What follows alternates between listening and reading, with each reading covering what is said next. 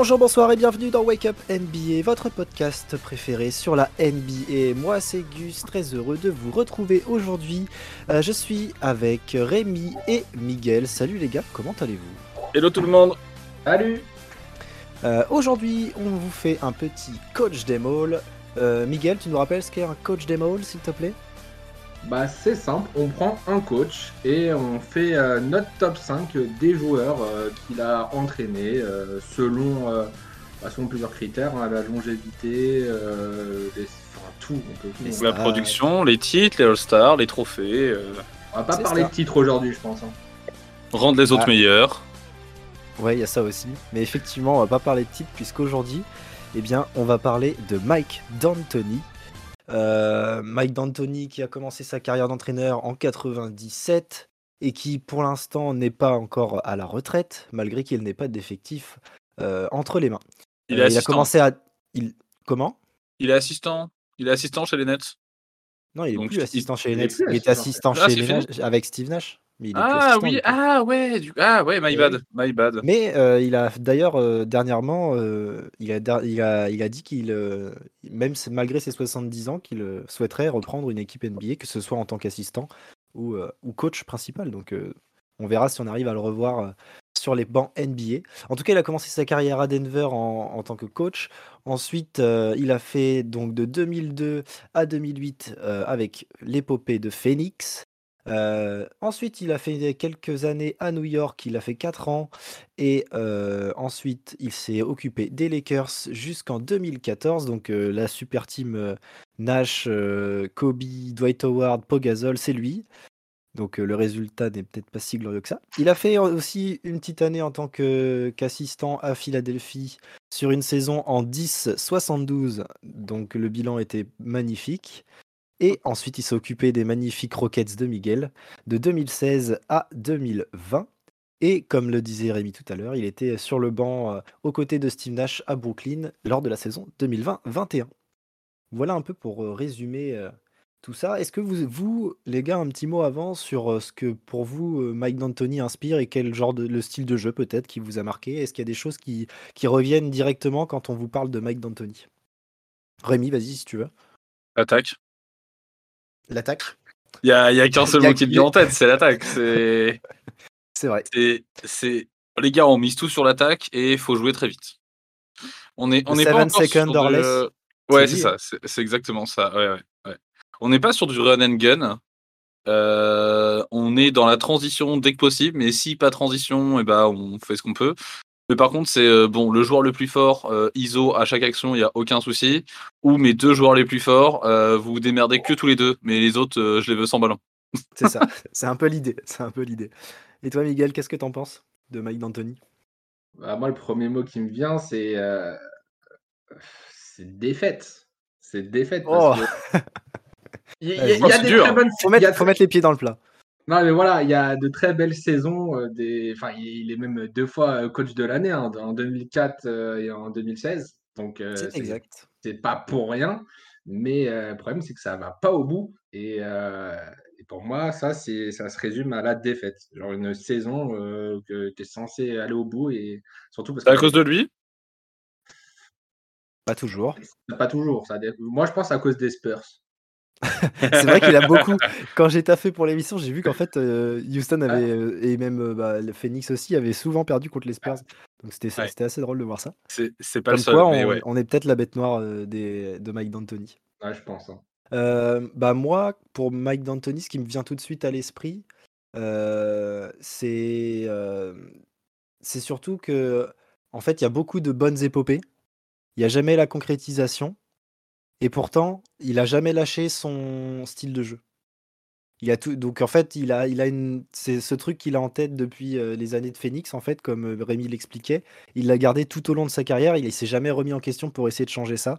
Et donc, bah, des souvent, ça, ça marche pas. Des fois, il, il y échoue de peu, mais il n'y a pas la concrétisation. C'est, c'est, c'est dommage, c'est tout.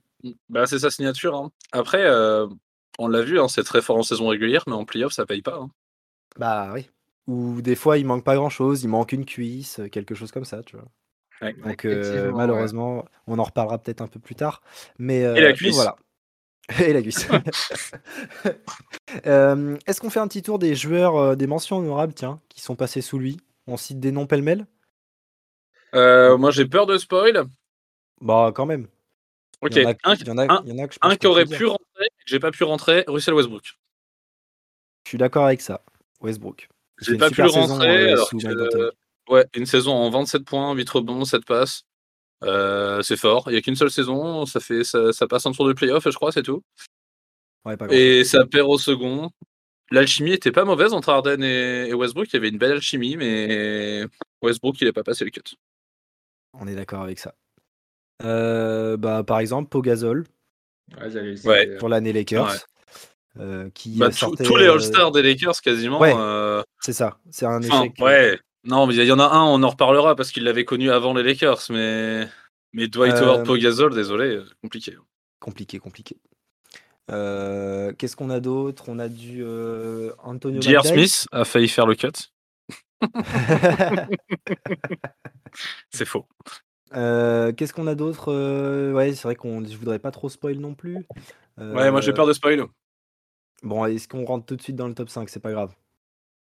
Euh, ouais, on peut rentrer dans le top 5. Juste petite précision, on prend uniquement euh, pour notre classement les années de Mike D'Antoni en tant que coach principal. Donc les Ah années oui, d'assistant ne comptent pas. Kevin. Durant ne sera pas dans ce top. Parce que sinon il y est, hein, désolé, mais euh, Ouais, j'avoue que sur, sur la. compliqué. Sur, hein, mais, Même mais avec la série de playoffs, ouais, c'est ça. en une saison, il a Donc, marqué le, truc. Donc, Donc c'est uniquement en tant que coach principal. Mm. On le répète. Tu fais bien, tu fais bien. On peut commencer. Moi je suis. Allez, c'est parti. Eh bien, on rentre tout de suite dans le top 5 de nos joueurs passés sous Mike D'Antoni. Et tout de suite, Miguel nous donne son 5. Je t'en prie. Alors, le 5, euh, il était super compliqué parce que je pense qu'on pouvait mettre beaucoup, beaucoup de joueurs à cette place-là parce qu'il y a eu quand même du lourd. Moi, j'ai mis, euh, j'ai mis Chris Paul. Ok. J'ai j'ai mis Chris Paul euh, parce que euh, enfin, il y a quoi il y a, il y a la cuisse. Il y a surtout la cuisse. C'est le seul souvenir qui me vient. Mais en vrai, pour moi, genre euh, de, de l'épopée Mike D'Antoni là sur toute sa carrière, je pense que c'est cette année-là en fait que ça aurait pu aller le plus loin possible. Parce que, bah, comme on le dit, c'est Ils avaient l'effectif le plus étoffé, je pense. les, ouais, la saison est incroyable. Là, on était au bout et franchement, je pense que cette année-là, les Warriors, franchement, on, on était très bien partis. Et ouais, ça nous a un peu euh, mis dans le, dans le mou. Et en vrai, qui sait, hein, si, si ça va en finale de NBA, peut-être ça gagne son titre, son premier titre. Et, euh, et je le mets ouais, tout simplement parce que Chris Paul, en soi, euh, quand il arrive à Houston, bah, il y a un changement. Il y a un changement de Ah, clairement. ouf.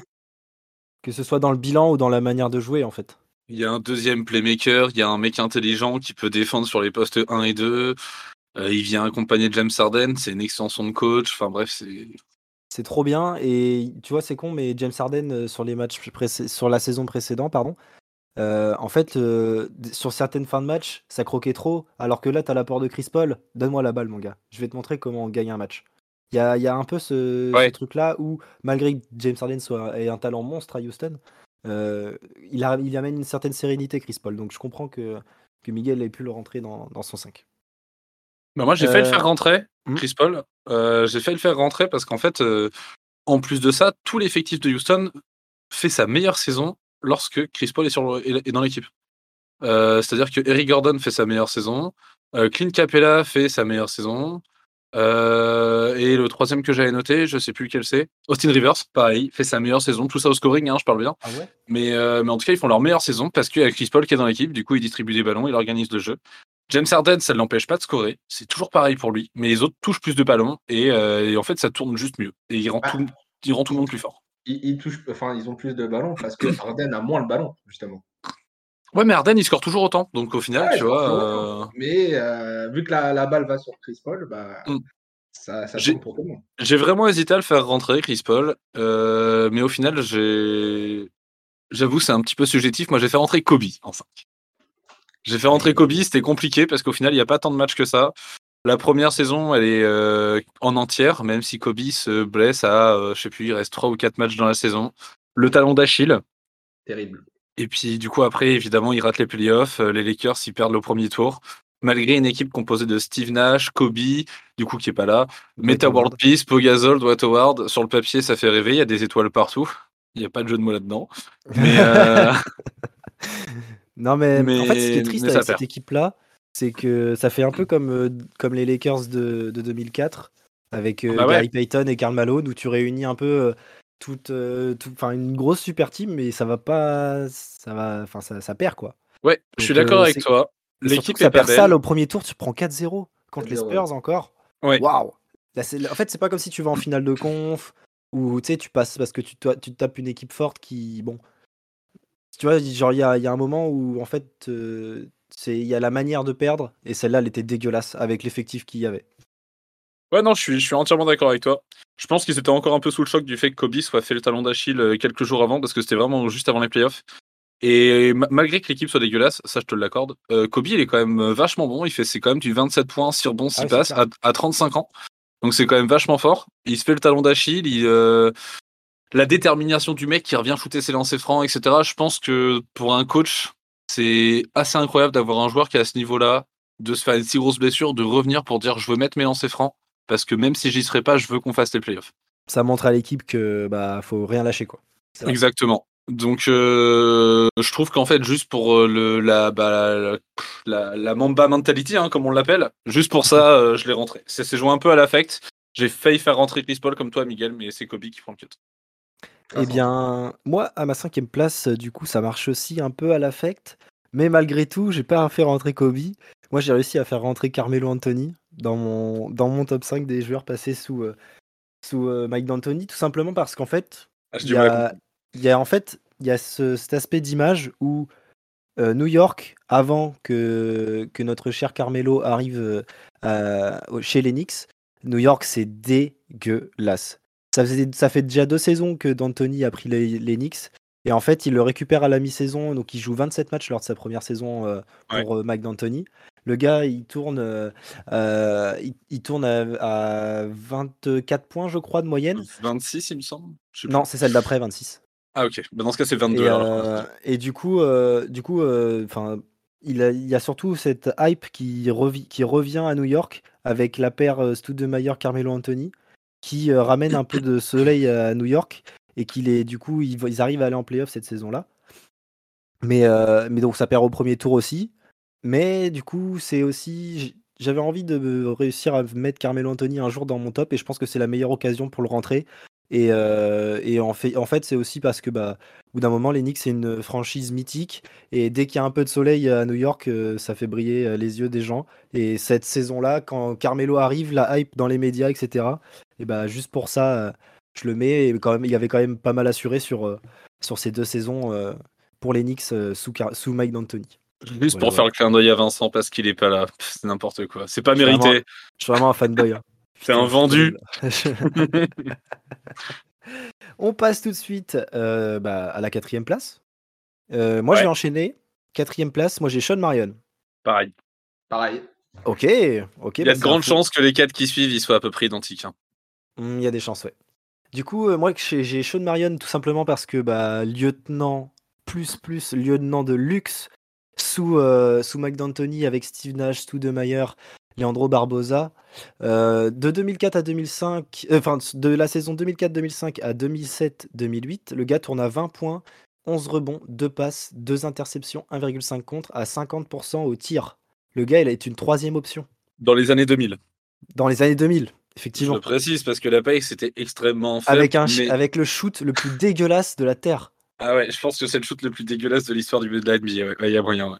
Si jamais vous n'avez jamais vu, ch- vu shooter euh, Sean Marion, je vous invite à aller voir des compilations, mais c'est des barres de rire. La mécanique. N'apprenez pas à shooter avec lui. Ah, il faut, il faut pas, il faut pas. Mais par contre, c'est très drôle de voir qu'en fait, le, le ballon quitte ses mains quand la balle est quasiment en dessous du menton. Oui. c'est terrible. c'est vraiment moche, mais par contre, c'est efficace. C'est efficace. Donc, euh, Sean Marion, euh, c'est surtout l'aspect défensif aussi. Quand tu as Ouais. une troisième option qui est aussi fort sur les deux côtés du terrain et qui est le patron de la défense, parce que Stoud n'est pas forcément un très très bon défenseur, mais euh, il y a une présence euh, de, de, comme tu dis, physique et athlétique de Sean Marion. Et puis lui, euh, dès que tu joues en transition, t'inquiète, hein, il, va, il va aller les claquer, les petits, les petits dunks, etc. Donc, euh, donc non, ouais, Sean Marion quatrième pour moi. Ça me Ouais. semblait logique. Je te suis là-dessus. T'as tout dit, Autre je chose à ajouter? Non À ben, rajouter, moi, c'est que j'ai Stoudemire, du coup, t'en as parlé, je l'ai en 3. Et ben voilà. Et ben moi aussi je l'ai en On trois. a, on a tous le Stoud en 3, Je logique. pense, ouais, ouais. Aïe aïe aïe aïe. Obligé de le va- mettre en 3. Euh, Vas-y, je moi, t'en prie. moi, moi, ce que j'ai de Stoudemire, c'est j'ai un seul mec qui réalise mieux le pick and roll. Enfin, j'ai un seul duo qui réalise mieux le pick and roll que le Stoudemire, plus un mec dont on va parler plus tard. Tu parles de Jrue Holiday, Giannis Antetokounmpo Exactement. non, Évidemment que non. On parle bien non, mais entendu Steve de Nash, Stoudemire, le duo, c'est trop fort. Et du coup, le seul duo qui, euh, avec qui ça discute, ou enfin, ouais, c'est, euh, ouais, comme tu dis, c'est Stockton Malone. L'exécution est juste trop forte. Stoudemire, il peut shooter, il peut monter au dunk sur toutes les actions, il en a un à foutre. Le mec est tellement grand et en même temps tellement rapide. Il est, il- en plus, il est gros, enfin, il est vraiment costaud, mais il a une vitesse, c'est impressionnant. Et, euh, et du coup, bah ouais, euh, il avait le meneur qu'il fallait pour lui donner tous les ballons et, et les rentrer à chaque fois. Bah ouais, Donc, euh, fort. Et c'est surtout, en fait, bah, c'est le meilleur marqueur de l'équipe de Mike D'Antoni, enfin de Phoenix Ouais. à ce moment-là. Mm. Et c'est le lieutenant, enfin c'est le leader offensif en termes de stats, et bien épaulé par Nash. Parce que, oh bah, non, pour moi, le leader offensif, c'est Nash, mais Non, mais je parle de, en termes de points marqués. Ouais, je vois ce que tu veux dire. mais, les, toutes les offrandes que lui envoie Nash, c'est monstrueux. Le gars tourne à, du coup, il y a 26, 20 et 25 points. Il y a une saison où il, où, où il joue pas parce qu'il est blessé, il joue que 3 matchs. Mais c'est monstrueux. C'est monstrueux. D'ailleurs, En très plus, il se retrouve après à euh, New York? Comment? Mm. Il se retrouve après à New York? Ouais, exactement. Malheureusement, on est sur un stout vieillissant, mais Ah oui, c'est clair.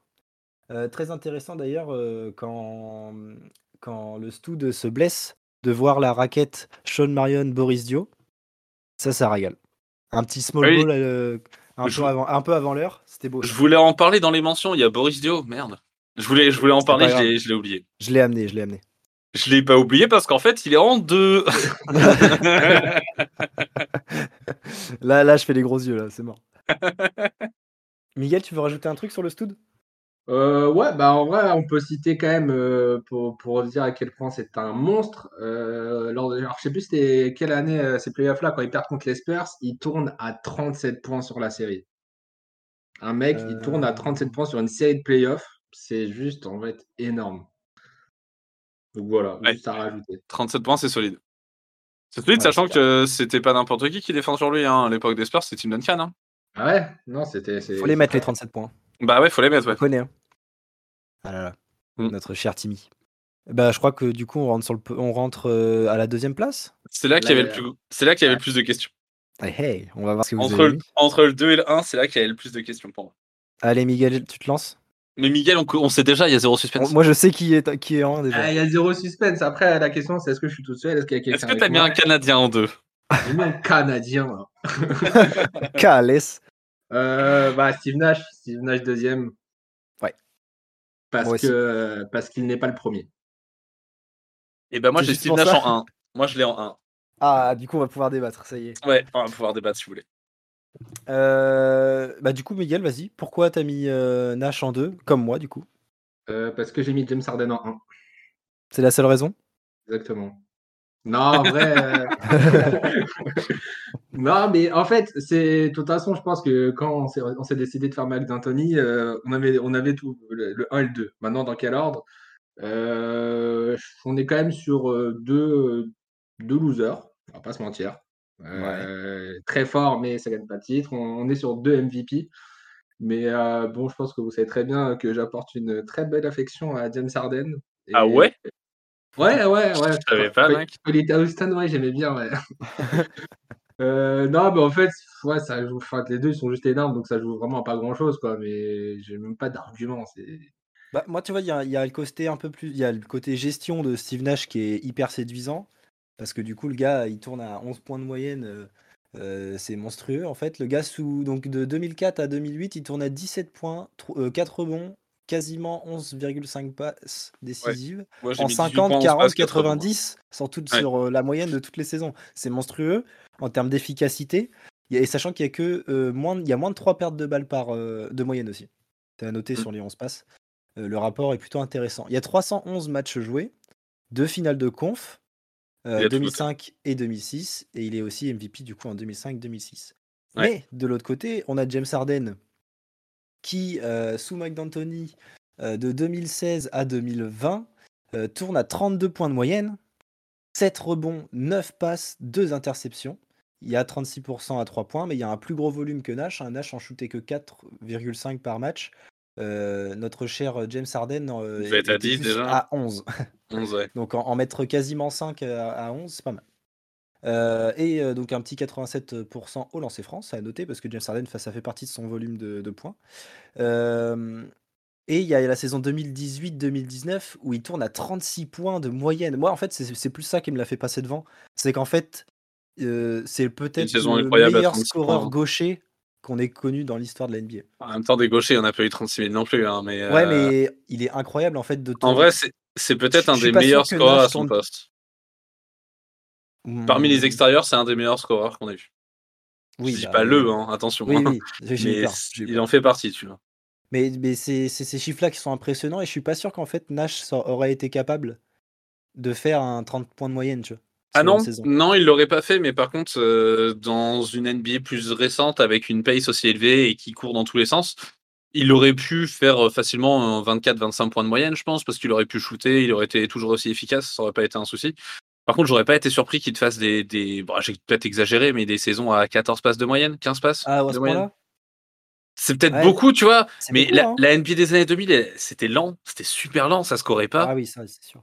et il tourne déjà à 11 passes de moyenne. C'est vrai. Tu y, tu y rajoutes 15 actions par match? Bah, Les 15 actions, sur les 15, euh, il y en a 4, c'est lui qui fait la passe. hein.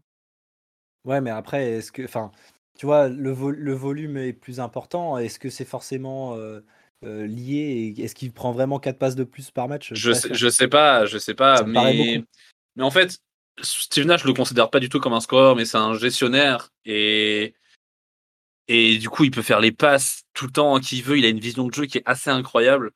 Et en plus de ça, euh, moi, si je mets Steve Nash en 1, c'est parce que tout simplement, j'ai le sentiment que Steve Nash, du coup, il a pas gagné, hein, mais en tant que leader, il peut emmener une équipe jusqu'au titre.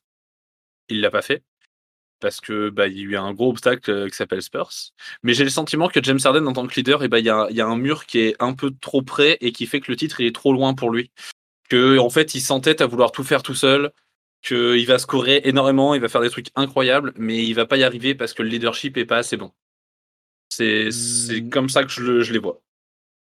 Ouais, mais ça se trouve, tu regardes en, en- au Phoenix de 2000, euh, de, de, de, de l'épopée de- des années 2000 avec D'Antoni. En fait, peut-être qu'un gros scoreur sur le poste arrière, ça les aurait aidés, tu vois. Ah bah oui, non, c'est sûr. Parce que Non, non, mais ça, je dis pas bien- le contraire. Parce qu'en fait, la rival... le- ce qui a posé problème aussi à, au- à Phoenix, et c'est là que c'est intéressant, c'est que dans les années 2000, ton point fort en termes de points marqués, c'est Stoudemire à l'intérieur, et toutes les équipes en face, Lakers, Spurs, euh, il y, il y, il y a du monde à l'intérieur. Et en fait, du coup, tu te De toute façon, un les années 2000, euh, c'est de- vraiment la raquette qui prime. hein. Ouais, mais justement, peut-être que Stoud n'était pas aussi fort que, euh, tu vois, que certains en, dans- en confrontation, dans les oppositions. Et Ah du oui. coup, bah, c'est Bah, ce surtout ce défensivement. hein. En fait, c'est pas vraiment le, le problème n'est pas vraiment Nash, c'est plus celui ceux qui avaient autour, tu vois. Ouais, non, mais ça, ça, ça, je dis pas. Mais du coup, si, pour, pour comparer uniquement Nash et Harden, moi, ce qui me fait mettre Nash en 1, c'est vraiment ce côté leadership. C'est uniquement ça. Pense qu'Arden là aussi. Mais Bah, moi, moi, je pense moins- que est plus limité. peut-être. Ouais, c'est le sentiment que j'ai. Après, forcément, quand tu es avec ces moyennes-là, tu es obligé de d'a- de- d'emmener et de parler et de communiquer cette, ça, ça à ton équipe, c'est sûr. Par contre, c'est- par contre, c'est sûr que la domination en termes de production, Harden est, est devant tous les jours. Moi, c'est ça qui l'a là-dessus. fait mettre premier, en fait. Ouais, je peux comprendre. Il je est, il est trop incroyable à Houston, c'est monstrueux. C'est la me- meilleure version de lui-même, en fait. Parce que là, Ah bah ouais. euh, celui de Brooklyn, plus gestionnaire, celui de Philly euh, cette année. En fait, c'est parce qu'il est entouré par d'autres stars. Ouais, mais en fait, euh, regarde en, deux- en sur la saison. Même avec Chris Paul et Westbrook, en vrai, il est 2018-2019, toujours. bah ouais. Ouais. 2018 et 2019, il a une saison, il a, il a Paul, l'autre, il, a West- il a Westbrook. 2018, c'est le MVP, c'est ça? Ouais, 2018 MVP. Exactement. Ouais. La saison puis, euh, avant- mérité, pour le coup. Paul. Ah Il aurait pu l'avoir la saison d'avant, mais Westbrook l'avait avec le triple-double. Ah oui, c'est ça, exact.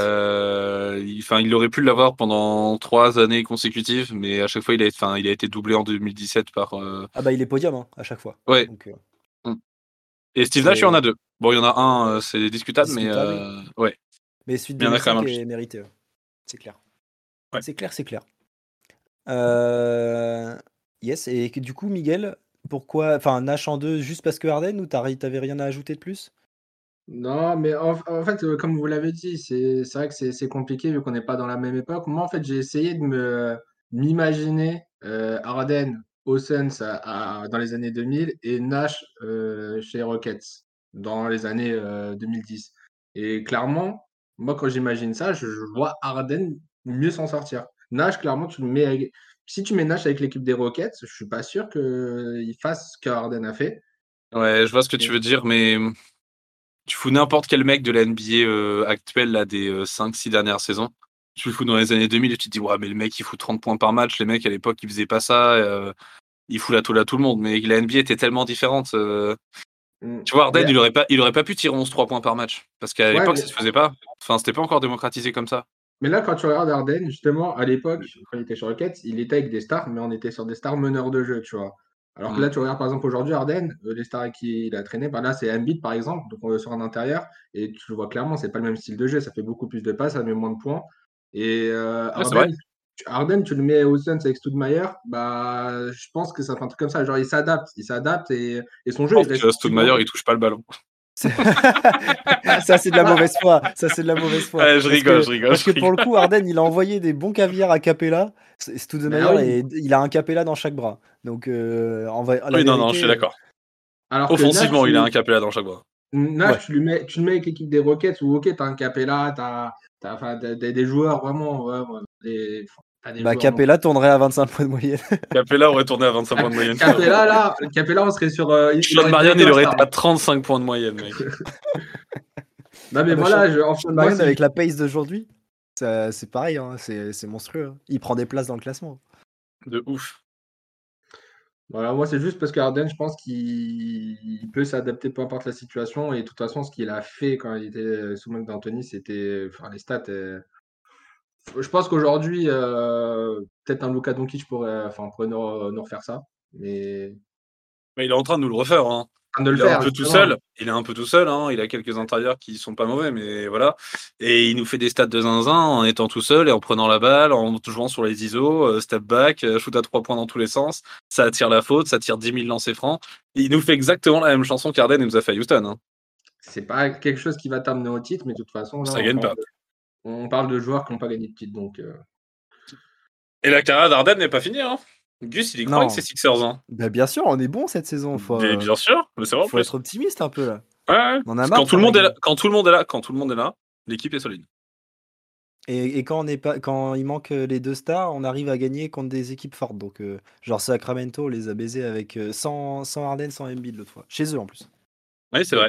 On a fait un bon un sur la match. conférence Ouest. Enfin bref, ce n'est pas le débat d'aujourd'hui.